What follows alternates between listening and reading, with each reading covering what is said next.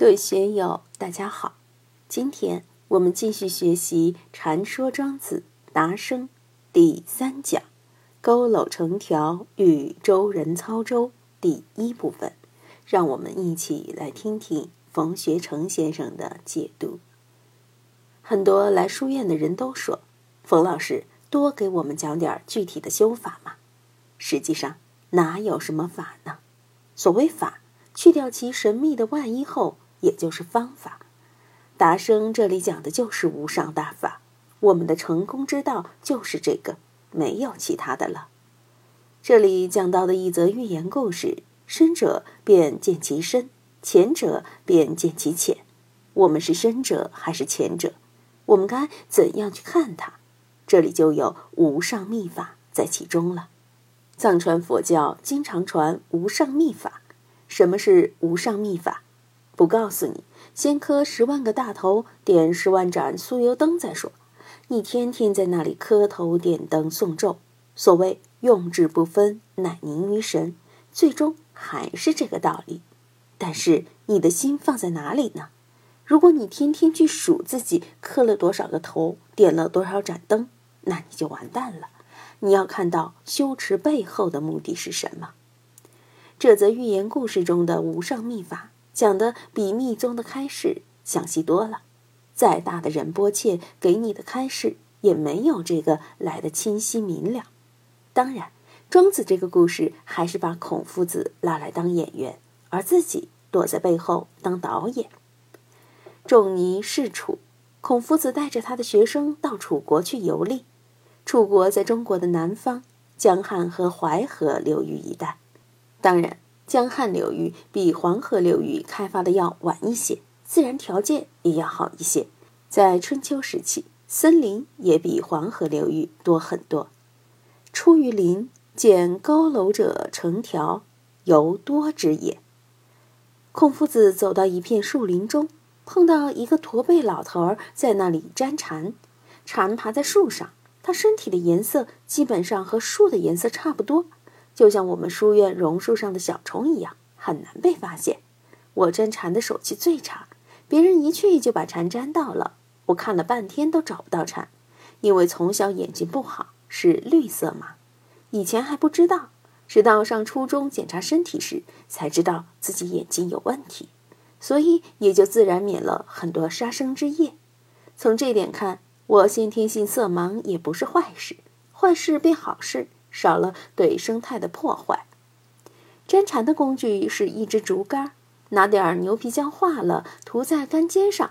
听到哪里有蝉叫，就把杆子伸到那里一粘，蝉在杆子上面扑腾一阵，就飞不走了。当然，小孩子捕到蝉也不是要把它怎么样，而是养在家里听它叫，也是一种乐趣。蛙鸣蝉鸣是很雅的，明月别枝惊鹊。清风半夜鸣蝉，稻花香里说丰年。听取蛙声一片，辛弃疾的这首词写得多美啊！现在城里听不到蝉鸣了，已经成为很奢侈的享受了。大家都知道，粘蝉要挺起胸，抬起头，但庄子故事中的这位驼背老头，他怎么能把胸脯挺得直，头又怎么能抬得起来呢？手又怎么能把竹竿举得直、送得高？这对一个正常的人、手脚灵活的人不是难事，但对一个驼背老头子，说不定眼睛都有点白内障了，脊梁骨又直不起来，这还是很困难的。但是他粘蝉却百发百中，就像在地上捡金元宝一样容易。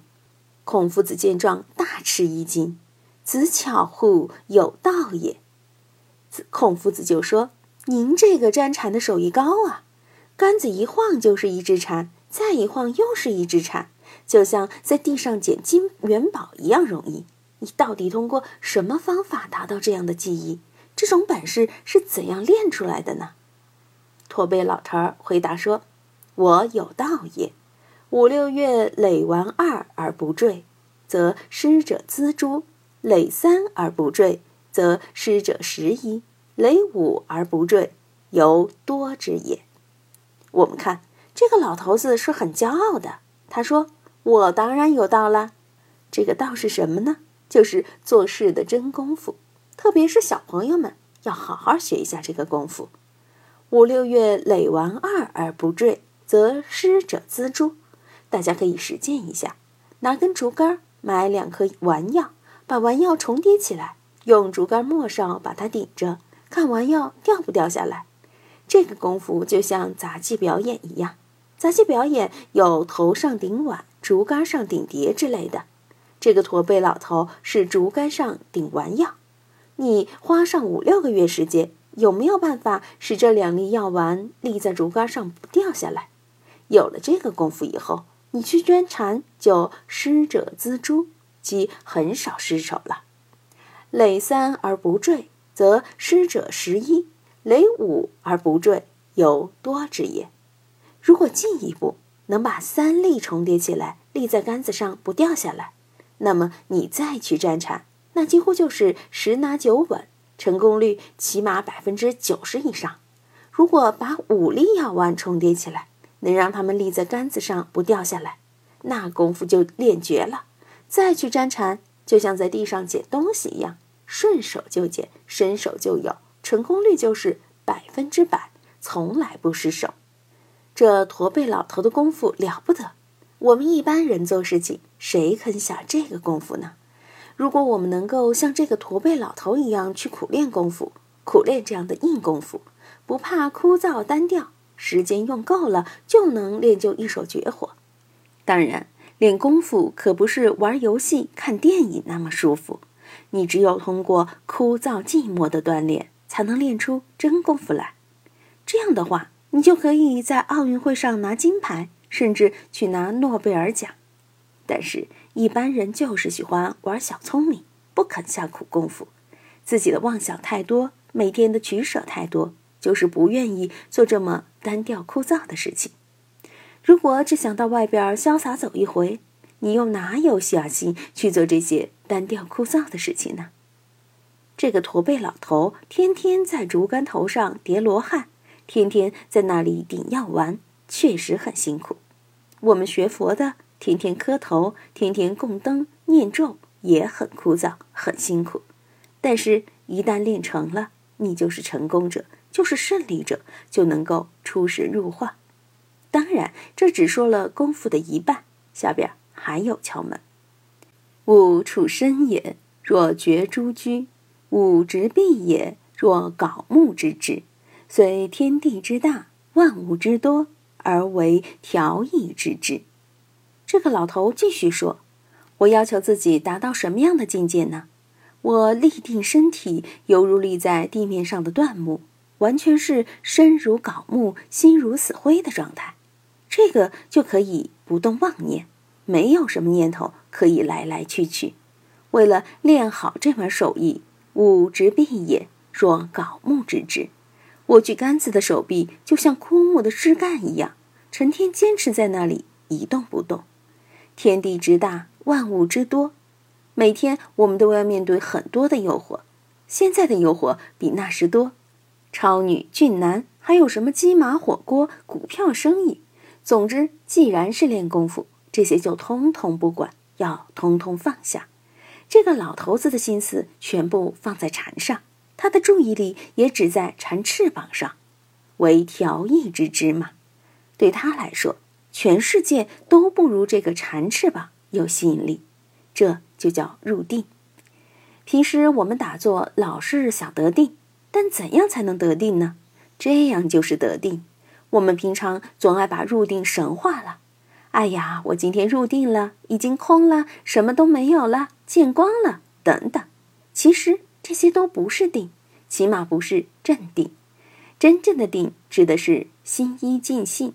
主客不二，只有我们的注意力和所关注的对象长时间不移不易，这个才叫定。这要看我们全神贯注的时间有多长，时间越长，那么你的定力就越好，在定上的功夫就越深。当然，你关注的对象不一样，定的内容和成就也不一样。比如搞科研的，他一心是定在科研项目上。那就在科研上得成就，搞佛法修炼的，他专注于四禅八定，那这个禅定也有具体的内容和具体的对象。佛法修行当然还要建立在对禅定的正见上。般若心经讲观自在，照见五蕴皆空。你在这个上面入定了，结果就是人我空和法我空了。你的眼耳鼻舌的妄想都没有了，身空、心空、性空、法空，而得到清纯的智慧和对生命的解脱。这个就是佛教修行的入定。所以，要想入定，就要搞明白自己关照的对象是什么。离开了自己关照的对象，在那里瞎练一通，那就不行了。我们看这个沾禅的老头，他确实是入定了。天地之大，万物之多，而为调意之志。面对天地万物和人间万象，他丝毫不动心，不乱心。他的心性、知觉、注意力只放在禅的翅膀上。今天就读到这里，欢迎大家在评论中。分享所思所得，我是万万，我在成都龙江书院为您读书。